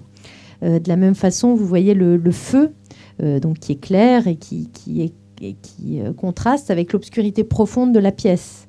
Alors, est-ce que l'artiste n'essaye pas ici de suggérer les, effets du violon, qui peut être follement gai euh, dans certaines circonstances? On pense à la musique tzigane ou à des airs comme ça très entraînants, ou euh, inversement, donner des airs très mélancoliques. Donc, c'est cette part de l'ombre qu'on peut retrouver dans, le, violon. Alors à gauche, euh, même, même chose pour le piano avec les analogies de forme. Alors il faudrait prendre le temps de les regarder longuement ou de les avoir dans la main, encore mieux pour les regarder euh, en, retirant ses lunettes bien de près. Euh, vous voyez par exemple le papier peint euh, qui semble dessiner des, fleurs qui ressemblent à des notes de musique, ou le parquet qui pour moi ressemble un peu aux touches du piano. Je vois des analogies. Alors la guitare et le piston. Alors j'ai mis euh, deux images ici euh, qui sont euh, des collections de la BNF. Vous voyez, on n'a pas le souvent les voir produits en noir et blanc, donc tirés un petit peu de manière très contrastée parce que c'est des choses qui se reproduisent très bien évidemment. Et Internet n'y aide pas. mais là, vous voyez la version avec le papier qui est un petit peu jauni, avec ces papiers. je pense qu'il y a eu peut-être différentes versions aussi dans ces bois. Mais donc là aussi, on retrouve les analogies entre les sons et les formes avec, vous voyez par exemple à droite euh, le piston, la forme ronde de la table avec le verre euh, et la forme ronde donc, du, piston.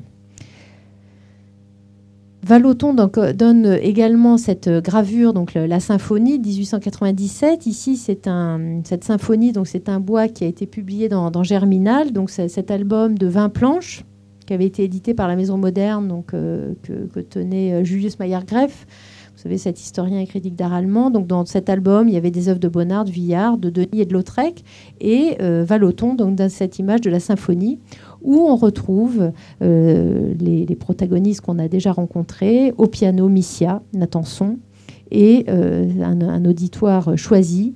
Et parmi ces auditeurs, donc ces hommes, on voit Vuillard, notamment ici. On reconnaît également Bonnard avec son petit œilleton.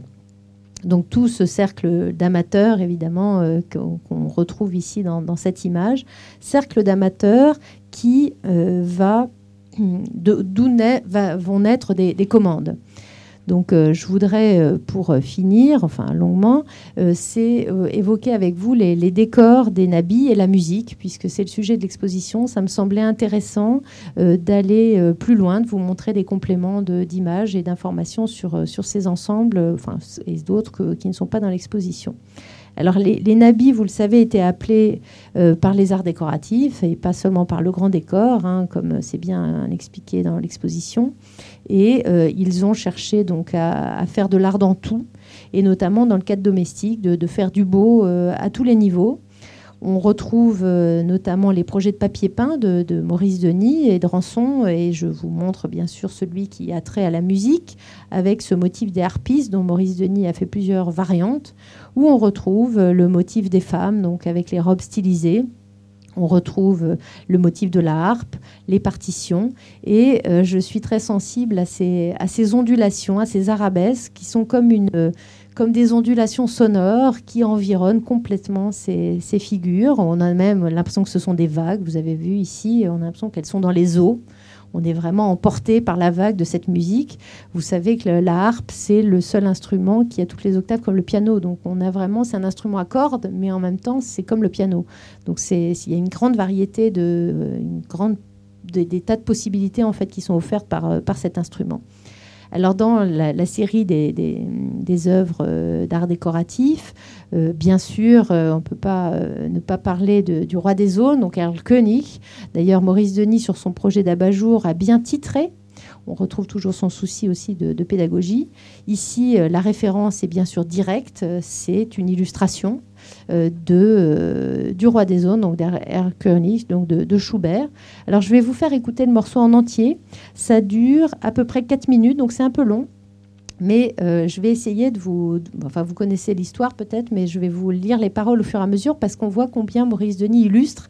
Alors c'est tout à fait intéressant parce que ce, cet abat-jour, ça tourne. C'est-à-dire qu'un abat-jour, il n'y a pas de début, il n'y a pas de fin. C'est-à-dire que c'est pas comme euh, pas comme une, frise. C'est-à-dire que c'est comme une ritournelle.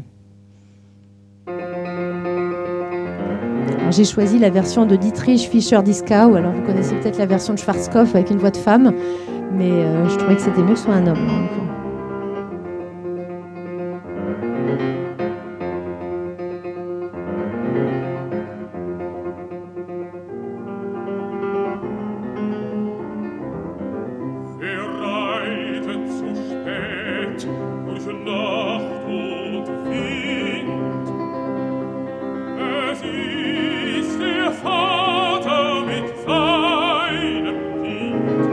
Et l'enfant sur le cheval.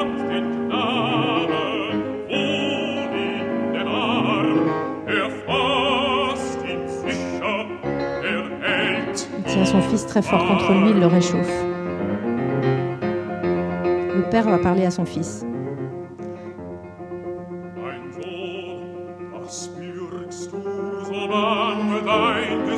Il demande à son fils pourquoi il se cache, de quoi a-t-il peur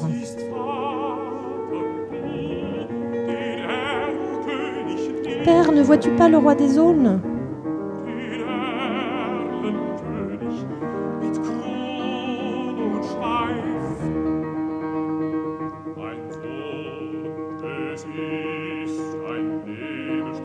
Le père le rassure, mon fils, c'est un brouillard qui traîne.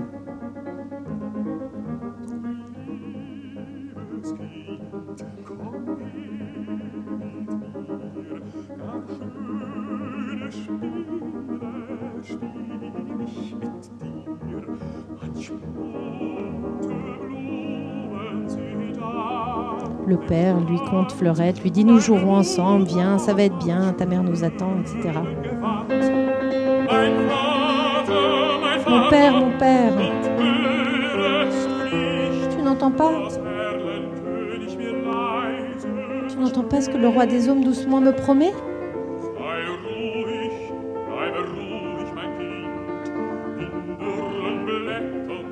Sois tranquille, mon enfant, c'est le vent qui murmure dans les feuilles sèches. Voilà. C'est pas.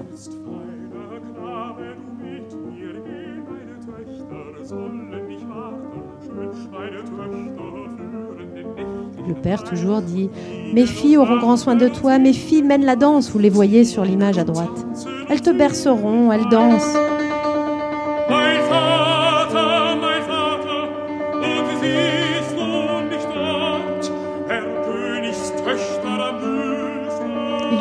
je, vois les filles du roi des zones. Mais non, ce sont de vieux saules qui paraissent grisâtres. C'est à l'arrière-plan, vous voyez cette zone sombre. Ce sont des saules, voyons, ça n'est pas, ça n'est pas, pas le mal.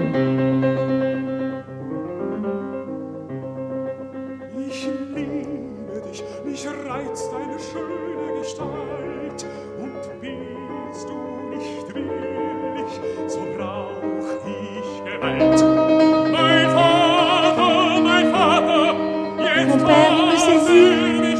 Le roi des eaux m'a fait mal.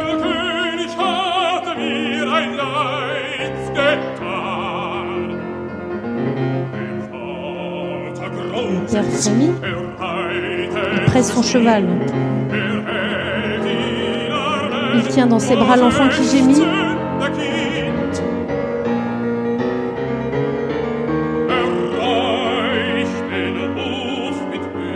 Il arrive à sa maison avec peine, avec angoisse.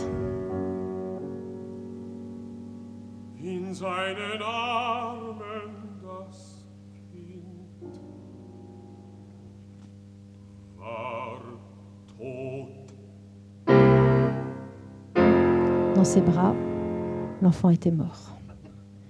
Alors évidemment, cette, euh, cette chanson, célébrissime, hein, ce leader de, Schubert, euh, je voulais vous le faire écouter en entier, c'est un peu long, mais je, trouve ça saisissant, d'autant qu'on, quand on sait que euh, Marthe et Maurice Denis vont perdre leur premier fils, Jean-Paul, à l'âge de, de 4 mois.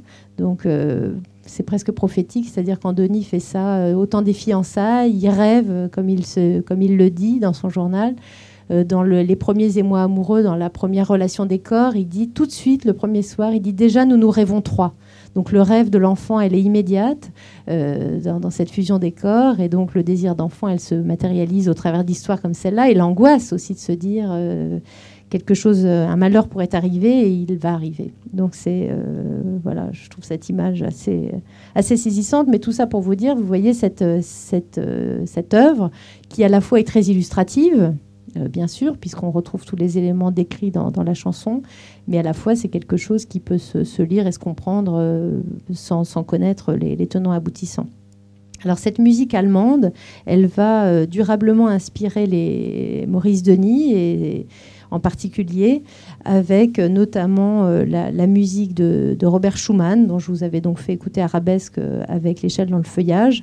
Ici, donc une illustration beaucoup plus développée des, huit leaders de Schumann, donc Frauenliebe und Leben, donc l'amour et, la vie d'une femme, avec cette farandole, donc vous pouvez voir dans l'exposition, qui est le troisième panneau du décor de chambre à coucher que Bing, donc Siegfried Bing, commande pour l'inauguration de la Maison de l'Art Nouveau. Donc ici, c'est un, développé, euh, non pas une illustration, mais une évocation de cet univers donc de, la jeune fille qui ensuite euh, devient amoureuse, euh, devient l'épouse, puis la mère. Donc en sept panneaux, Maurice Denis développe ce, thème un thème qui lui est très cher, d'autant que Marthe jouait en chantant en français, donc la, partition en français on l'a dans, les archives. Elle chantait donc ce morceau à, à, Maurice Denis, et notamment les trois premiers leaders. Maurice Denis va d'ailleurs. Oh, ça rebug, c'est pénible. Hein.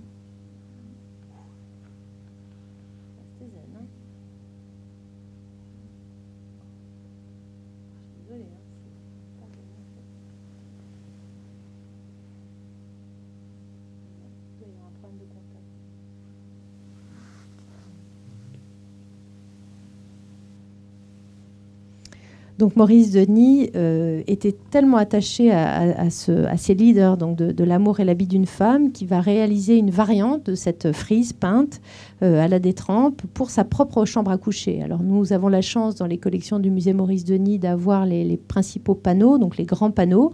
Vous pouvez voir dans l'exposition les trois, trois petits panneaux qui faisaient euh, dessus de porte qui eux sont toujours en, main privée.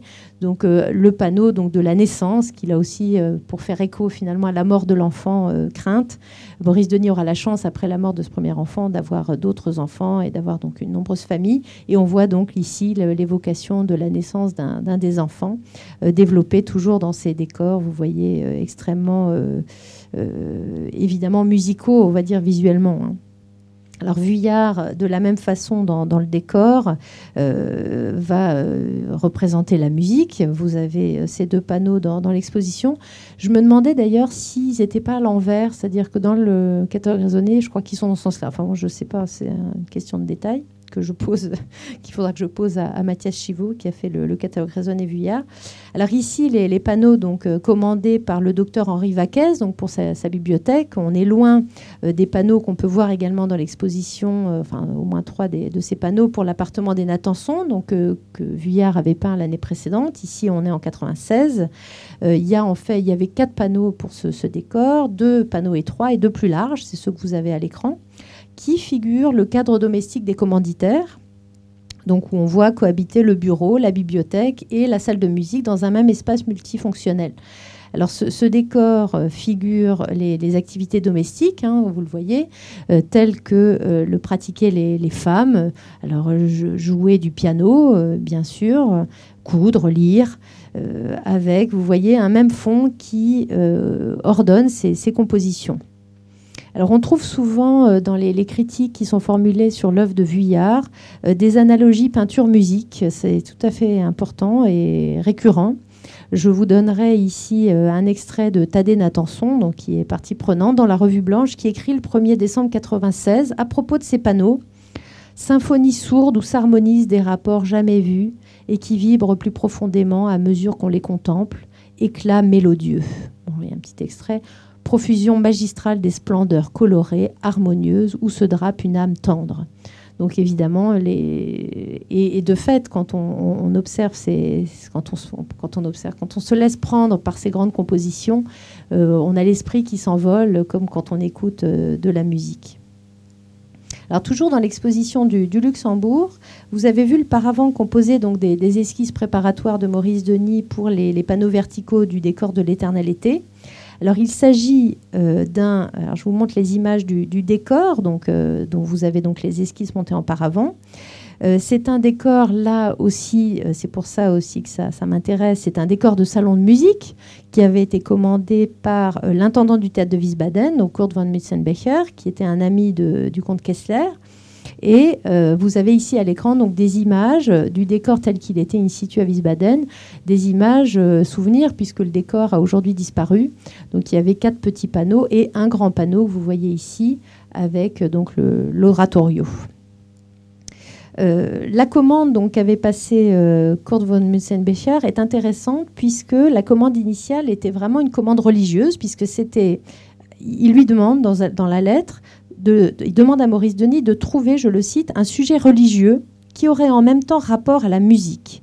Donc euh, Maurice Denis va faire plusieurs projets et euh, il va donc finalement développer uniquement l'éternel été. Au départ, il pensait faire le printemps, l'été et l'automne. Finalement, il va se limiter, euh, puisqu'il n'y aura qu'un seul grand panneau et quatre petits, à cause des boiseries de Van de Velde. Donc, il va faire uniquement euh, l'éternel été. Et ça me donne l'occasion de vous faire écouter un court extrait de musique religieuse, puisqu'on ne parle pas assez de musique d'église dans cette conférence. Je me suis dit après coup, euh, je ne vous ai pas parlé de Sainte-Croix du Vésiné, de toute l'inspiration religieuse, mais c'est vrai que c'était, on va dire, un peu singulier et propre à Maurice Denis. Je pense que c'est moins vrai pour les autres. Donc j'ai essayé de trouver le plus petit dénominateur commun, pourrais-je dire, euh, pour tous ces artistes. Donc je vous fais écouter un extrait de César Franck. Alors ce prélude à l'orgue, alors qui dure près de 10 minutes, je vous en fais écouter environ 1 minute 30, mais moi c'est mon morceau préféré. Tous ces artistes étaient des franquistes convaincus. Et euh, César Franck, il est euh, complètement dans, ce tableau de, l'orgue, dont vous avez ici une reprise du quatrième panneau, passé en vente il y a quelques années, puisque c'est quand même mieux de le voir en couleur, le panneau d'origine de Mutzenbecher ayant disparu. je vous le montre en couleur avec le, prélude de, de Franck.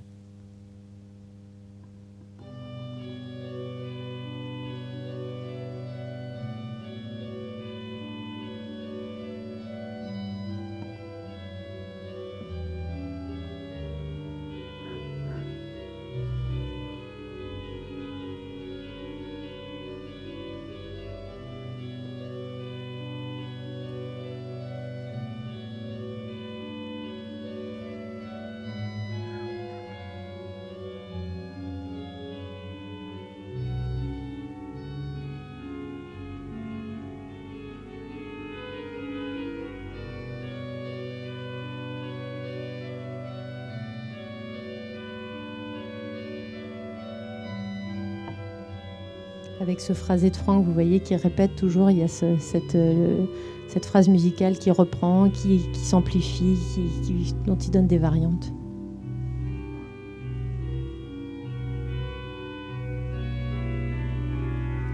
Denis était d'ailleurs un amateur des concerts de Sainte-Clotilde hein, à Paris.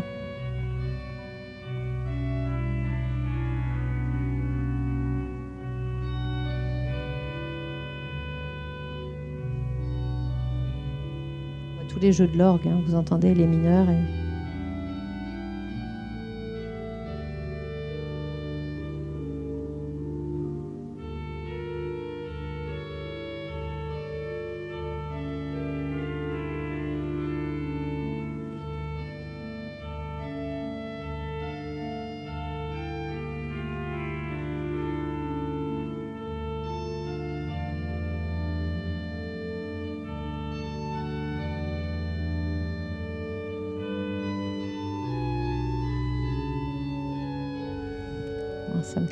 Mais je vais passer à la diapo suivante. J'avais fait un grand article il y a quelques années sur la musique d'orgue dans l'œuvre de Maurice Denis, donc euh, je suis un peu sous influence.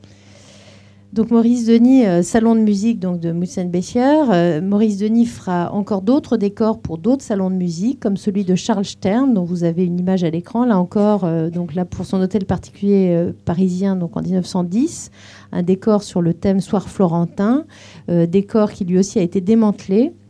Mais vous pouvez à Paris, vous avez la chance de pouvoir voir les trois des quatre grands panneaux euh, qui sont euh, aujourd'hui dans les collections du musée du Petit Palais. Donc je vous invite à les voir, ils sont toujours exposés en permanence. Donc c'est un décor sur, sur la musique avec, vous voyez à l'écran, donc là, j'ose plus toucher la souris pour que ça plante, la danse et notamment la poésie. Donc il y a aussi l'orchestre avec une chanteuse. Donc là aussi, c'est vous montrer ces images pour vous montrer aussi cette, cette ambiance et ces intérieurs euh, d'époque. Alors mon propos ne serait pas complet si je n'évoquais pas le principal décor sur notre thème, euh, l'immense histoire de la musique donc peinte par Maurice Denis au, Théâtre des Champs-Élysées. Alors Vuillard et Roussel faisant quant à eux les, décors de la comédie, vous le savez.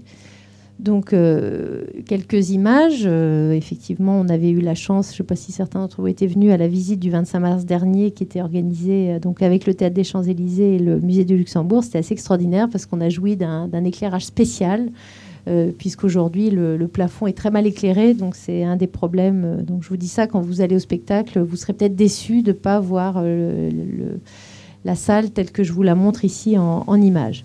Donc Maurice Denis, euh, auquel on commande en 1912 cette vaste histoire de la musique euh, qui s'y colle, donc 300 mètres carrés de peinture avec euh, une compartimentation, vous voyez, quatre grands panneaux et quatre petits panneaux. Alors je vais un peu vite. Donc des origines de la musique avec l'orchestrie grecque, Apollon, en passant par la symphonie, avec là encore on retrouve Beethoven, le fameux, déjà évoqué avec Vuillard, euh, qui, euh, qui domine, on va dire, toute la symphonie avec cette belle phrase, euh, ces phrases que Denis scande dans cette salle. Du cœur de l'homme, de toutes les voix de la nature jaillit la divine symphonie. Donc ce rapport à la nature qui évidemment est très important. En face de la symphonie, donc l'opéra qui se développe. Et enfin, le dernier panneau, le drame lyrique, qui finalement fait la synthèse et ouvre le XXe siècle, avec, euh, donc vous voyez à droite euh, l'évocation de la musique du temps des nabis. Donc vous avez euh, Péléas, donc Mélisande ici, donc le, Péléas et Mélisande de, Debussy.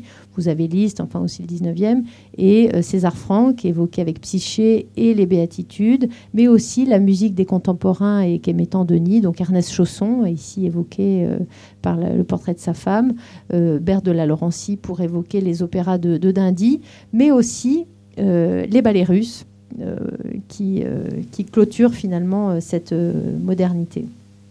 Avec, vous voyez, au centre, comme Beethoven qui occupait la place centrale dans la symphonie, c'est Wagner qui est au centre avec cette figure, donc différentes évocations des différents opéras, et au centre la figure de Parsifal, donc cet opéra composé un, an avant la mort de Wagner. Alors je vous donne, alors moi j'adore cet opéra. Alors évidemment Wagner, bon je n'ai pas le lieu, mais vous, vous le savez, ça a exercé une fascination là aussi sur les, artistes euh, de cette génération, et notamment cette euh, réussite de l'union entre les arts, euh, tous les arts accomplis sur la scène au travers d'un seul compositeur. Et je vous fais écouter un court extrait. Alors je vais aller directement à la, à la une minute trente après le début de cet extrait, pour vous faire écouter ce moment dans le premier acte, alors que je trouve le plus fort, au cœur de la forêt, où euh, Gurdmans, vous savez, amène Parsifal, donc jeune chevalier, euh, au château où va avoir lieu la cérémonie de présentation du Graal. Et donc il lui dit cette fameuse phrase Tu vois mon fils, c'est pas son fils, hein, mais c'est une image. Ici, le temps devient l'espace, alors qu'il y a tellement fait gloser, mais c'est on est complètement. Alors je vais essayer sans que ça bug, j'espère. J'ai peur maintenant. Euh, une minute trente.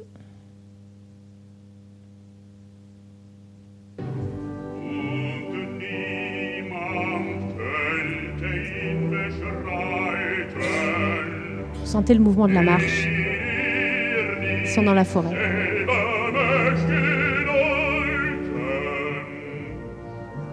Parsifal, qui est un peu l'enfant sauvage.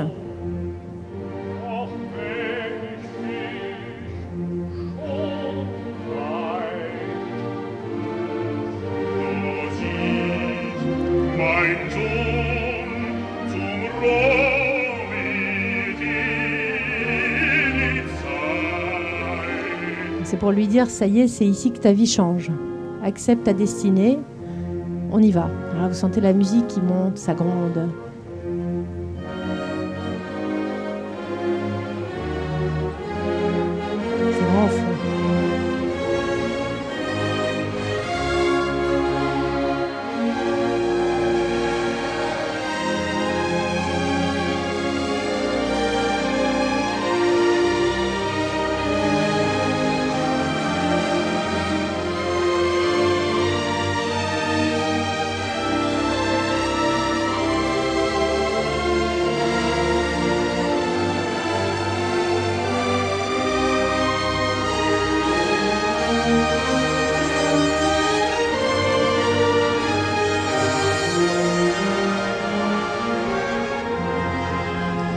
Subtilement comment Maurice Denis transforme le Saint Graal en, lumière.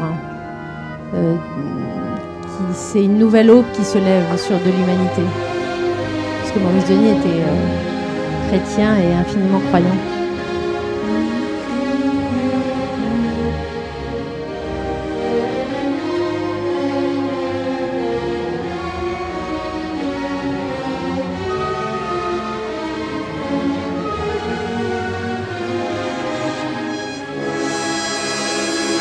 Imaginez les décors qui changent aussi derrière, c'est-à-dire qu'il y a la forêt qui se transforme progressivement, on avance. Et Parsifal, qui était un enfant un peu, euh, un jeune, un peu euh, pas fini, euh, qui devient, va devenir l'homme qui, va changer la face de l'humanité. Bon, je, passe, hein, pardon, c'est affreux. En plus, il y en a 4 heures. Donc, oh, ça recommence, vous avez vu, c'est magique le temps devient l'espace. je passe en espérant que ça va pas bugger.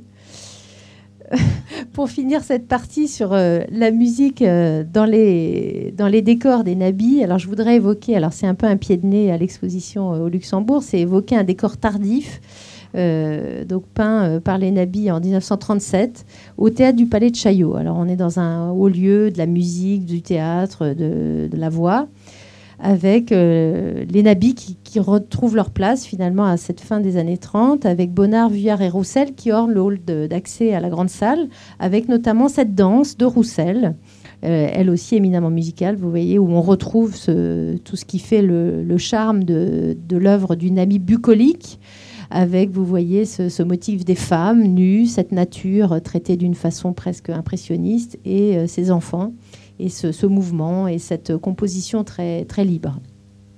Quant à Denis, euh, on lui donne deux grands panneaux de part et d'autre de la grande salle, donc la musique sacrée à gauche et la musique profane à droite, dont vous avez l'image à l'écran. Euh, ce panneau, donc inspiré par le, songe d'une nuit d'été de, Mendelssohn. Alors je ne vous fais pas réécouter la fameuse marche nuptiale, hein, je pense que vous connaissez. Euh, que Denis avait lui réentendu en Italie euh, dans les jardins Boboli en, 1933 et qu'il avait fasciné euh, la nuit. Et donc il en donne cette version nocturne avec tous les ingrédients, on va dire, de, cette composition musicale. Avec, vous voyez, les, la danse. les couples et les, danses un peu à l'antique. On retrouve le quatuor ici et l'évocation de la, de, avec Lolo, ça, donc de la, flûte antique. Donc une musique qui imprègne le lieu. Alors vous l'aurez compris, l'art des Nabis ne s'est pas arrêté en 1900. même si les membres du groupe vont, après 1900 de fait, chacun suivre leur propre voie même si en fait ils, suivaient déjà leur propre voie dès, le départ, hein. et notamment sur cet aspect de leur rapport à, la musique. Alors s'il fallait conclure cette conférence, euh, mais je ne souhaite pas le faire parce que le sujet reste vraiment ouvert. Je, voudrais en fait vous donner quelques. Enfin, j'ai essayé de vous donner quelques clés pour, euh, pour aborder cette question des nabis et de la musique. Je voudrais terminer en fait sur deux questions ou, pistes de réflexion. Euh, est la première. Alors vous savez que les nabis s'étaient tous donné des surnoms. Donc le Bonnard, le Nabi japonard, Sérusier, le Nabi à la barbe rutilante, Denis, le Nabi aux belles icônes, Casalis, le Nabi Ben Kalir, etc. Euh, Clément Dessy, alors je vous mets à l'écran la, couverture de son livre, donc qui conclut son livre sur les écrivains et les nabis, avec la figure de Paul Percheron. Vous allez me dire, c'est qui Paul Percheron? Il se dit, mais est-ce que Paul Percheron ne serait pas le nabi écrivain? C'est-à-dire qu'il fait tout un livre immense et très dense où il développe les relations des nabis avec la littérature et avec les écrivains de leur temps. Et il se dit, mais finalement, dans ce groupe, il y avait un écrivain. Et donc, il, euh, fait une petite enquête sur ce Paul Percheron, dont on a finalement peu de, sources, à part euh, son abondante correspondance avec euh, Maurice Denis. Donc, moi, de la même façon, j'ai envie de demander, mais y a-t-il eu des nabis musiciens? Vous avez la réponse, oui. on peut en citer deux. Le premier, ce serait André Rossignol, dont vous avez ici euh, une illustration euh, d'une des partitions par euh, Maurice Denis, donc apparition. André Rossignol, dont la carte de visite indique compositeur de musique, donc c'était un ami de Gabriel Thomas, vraiment intégré dans le milieu, qui a écrit des mélodies assez magnifiques sur des textes symbolistes comme les, textes de, de Mallarmé donc ici illustré par Denis. D'ailleurs, pour l'anecdote, euh, Claire Denis me disait euh, dans ta conférence, n'oublie pas de donner l'anecdote de Malarmé, donc je vous la donne, même si je vais déborder le temps. Euh, Malarmé, comment Malarmé en est venu à la musique? Parce qu'on est toujours à dire, bah oui, les nabis, on pense à Malarmé, Metterlinck, la musique. En fait, Ernest Chausson, le compositeur, voulait apprendre l'anglais. Et un des amis Nabi lui dit bah, Va voir Malarmé, il parle l'anglais. Et donc, euh, Chausson va voir Malarmé, monsieur, je voudrais apprendre l'anglais. Et finalement, ils ont commencé à discuter, à sympathiser. L'histoire raconte qu'au fond, euh, je pense que Chausson n'a pas beaucoup appris l'anglais. Il n'avait peut-être pas, peut pas le, profil ni le temps. Mais Malarmé, lui, s'est passionné pour la musique. C'est lui qui a fait parler Chausson, qui a écouté Chausson et qui s'est passionné pour la musique. Et c'est comme ça qu'on a eu après toute la, suite, c'est-à-dire euh, les, compositions, les collaborations avec Debussy que vous connaissez. Donc voilà, c'est se dire que c'est dans ces réunions où les nabis étaient là que tout ça s'est passé. Alors Rossignol, là encore une, moi je suis pas musicienne, mais je pense que c'est tout à fait charmant comme musique. Et celui qui pourrait être qualifié de nabi musicien, c'est Pierre Herman, euh, dont je n'ai pas grand-chose, euh, j'ai pas beaucoup d'informations, si ce n'est qu'on sait qu'il était condisciple de, Vuillard et des nabis à Condorcet. Il est né en 1869, donc il a un an de moins que, que Vuillard et un an de plus que Maurice Denis. Il était frère de l'écrivain et académicien Abel Herman. Il a beaucoup écrit sur la musique.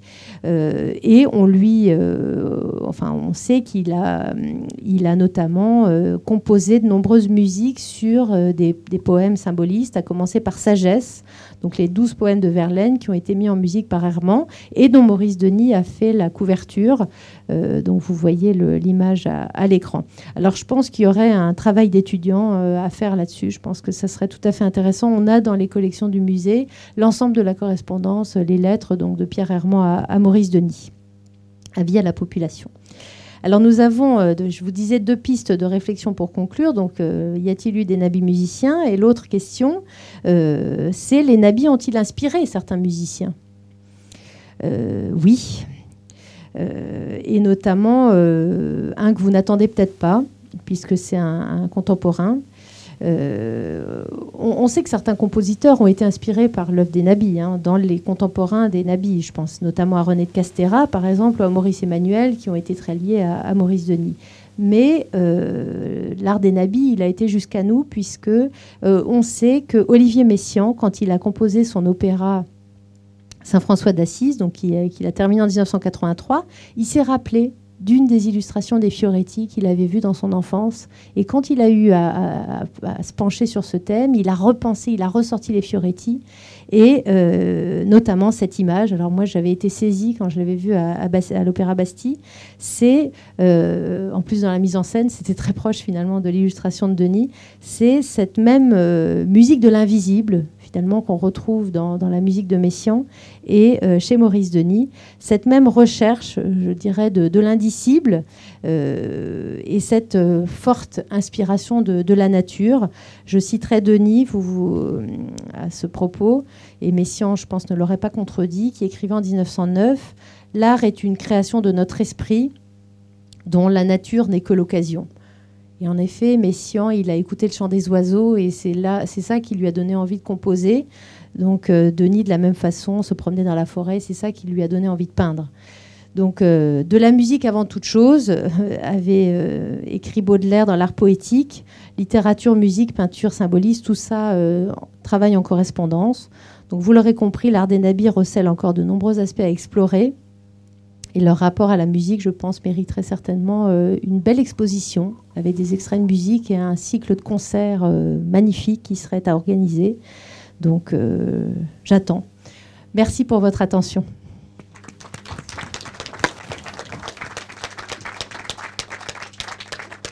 Merci beaucoup à vous et d'avoir aussi affronté aussi vaillamment les petits soucis techniques. techniques c'est une journée un petit peu comme ça, mais enfin, je pense qu'on a quand même tous bien profité euh, de, votre savoir et puis des beaux moments musicaux. Peut-être qu'il y a quelques questions pour euh, aller un petit peu plus loin?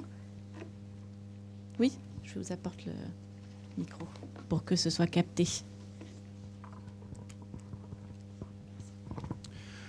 Je, sais que le compositeur euh, Ernest Chausson avait commandé plusieurs plafonds à Maurice Denis, trois ou quatre.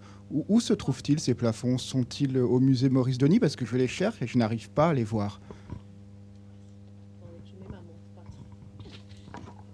Oui, alors les, trois plafonds d'Ernest Chausson, euh, ils ont été présentés euh, à Giverny en 2012 quand on a fait l'exposition Éternel Printemps. Alors ça a été un moment miraculeux parce qu'effectivement, ces trois plafonds, ils, étaient en, ils sont en collection privée ils sont encore certains chez certains des descendants en fait d'Ernest Chausson. Et il y en a un qui est passé en vente euh, récemment, il y a quelques semaines, et qui est dans une collection privée maintenant euh, Ami. Donc c'est des, des, des plafonds qu'on connaît, effectivement. Maurice Denis a fait trois plafonds, un en 1892, un en 96 et le dernier en 99. J'ai même pu reconstituer leur place. C'est évoqué dans un article que j'avais fait dans le catalogue de Giverny, si vous voulez le, consulter. Euh, en fait, c'était installé dans l'entrée de l'hôtel, donc boulevard Courcelles. Il y avait trois plafonds successifs et euh, ils n'étaient pas dans l'ordre chronologique d'ailleurs. Hein. Il y avait celui de 99, celui de de 92 et celui de 96 derrière. Et euh, l'hôtel Courcelles, donc cette maison de chaussons, elle existe toujours à Paris. C'est l'ambassade de Lituanie. Donc j'avais pu euh, pour ça aller sur place et faire les repérages. Et d'un coup, ça m'a semblé évident les mesures correspondaient. Donc il y avait un plafond rectangulaire, un plafond rond et un plafond carré. Le plafond carré, malheureusement, il a été l'objet des flammes. Il y a eu un incendie dans l'appartement dans lequel il se trouvait il y a une trentaine d'années. Il a été très restauré, mais bon, euh, il est encore beau, même si effectivement, il, n'est quand même plus que partiellement euh, ce qu'il était. Mais effectivement, j'ai pas parlé d'Ernest Chausson suffisamment.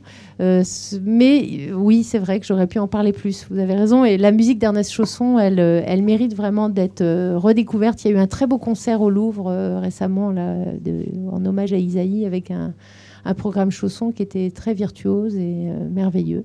Chausson a d'ailleurs composé certains morceaux qui étaient dédiés à Marthe Denis. Hein.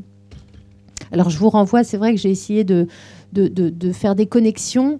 Euh, il y a le gros livre qui existe sur Ernest Chausson, euh, écrit par Jean Gallois, qui est le spécialiste du compositeur. Donc euh, tout ça est, connu et publié. Il est d'ailleurs à la librairie de, de l'Opéra. Mais vous avez raison, c'est ma mauvaise conscience qui parle à travers vous. Je n'ai pas assez parlé d'Ernest Chausson, que j'aime tant, pourtant.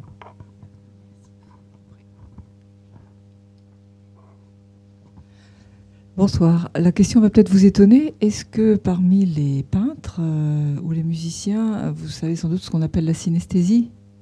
Oui, alors la synesthésie, c'est le. L'idée, c'est de. Oui, c'est le. Je regarde Maxime pas au premier rang parce qu'on en a parlé l'autre fois. C'est effectivement cette euh, comment dire cette rencontre des différents sens qui sont mis en éveil. C'est-à-dire c'est l'oreille, l'œil, l'odorat, le goût, etc. Tout ça qui est convoqué en même temps. C'est-à-dire que la musique de Wagner euh, et les opéras de Wagner, euh, c'est un exemple parfait. C'est-à-dire qu'on est complètement euh, absorbé, on va dire, par tous les ports. Oui, mais j'avais cru comprendre quand même que c'était une particularité presque. Enfin, je sais qu'Olivier Messiaen avait cette particularité. Et je voulais savoir s'il y avait des peintres qui avaient été amenés en entendant de la musique effectivement, votre question est tout à fait pertinente. En fait, les, artistes Nabi, euh, contrairement à d'autres, je pense notamment au groupe du Blauer Reiter, enfin Kandinsky en particulier, ou même Cocteau ou d'autres, c'est vrai qu'on peint ou dessine en écoutant de la musique. Donc c'est une musique, c'est euh, un art plastique directement inspiré par la musique. Donc il y a cette recherche de synesthésie, c'est-à-dire de, euh, on, fait se rencontrer les différents arts en simultané. Ça n'a pas été le cas, je pense, des Nabis, qui n'étaient pas euh, des artistes, euh, on va dire, du, simultané et du.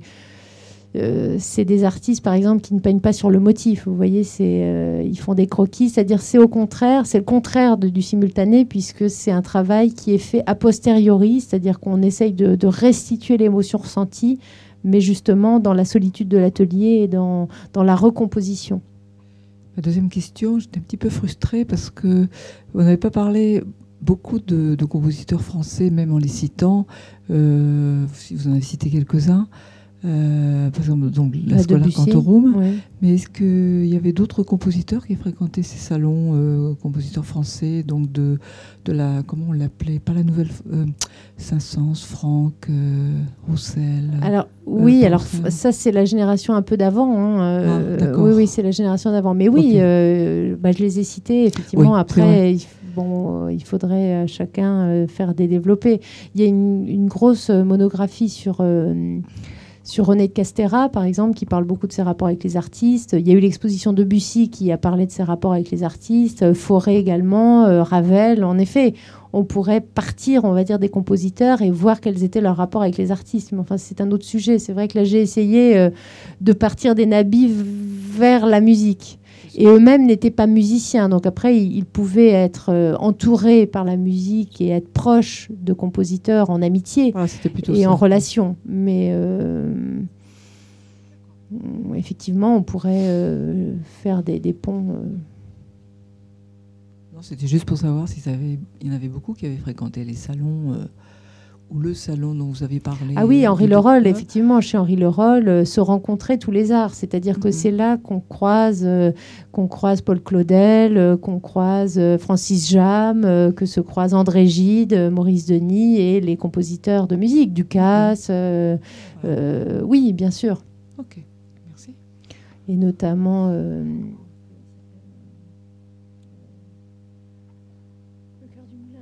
Déodat Sévrac. Voilà. Alors c'est guère des compositeurs qu'on écoute encore beaucoup finalement. Je vois, euh, c'est des, musiques qu'on a du mal à trouver. Euh, euh, c'est des enregistrements rares quoi. moi j'ai certains vinyles, mais bon, c'est pas facile pour les mettre dans la conférence.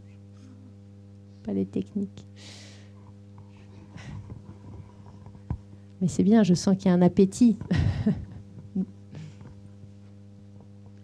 Bon, eh bien, je vous remercie beaucoup pour cette belle conférence. Merci à vous et bonne soirée.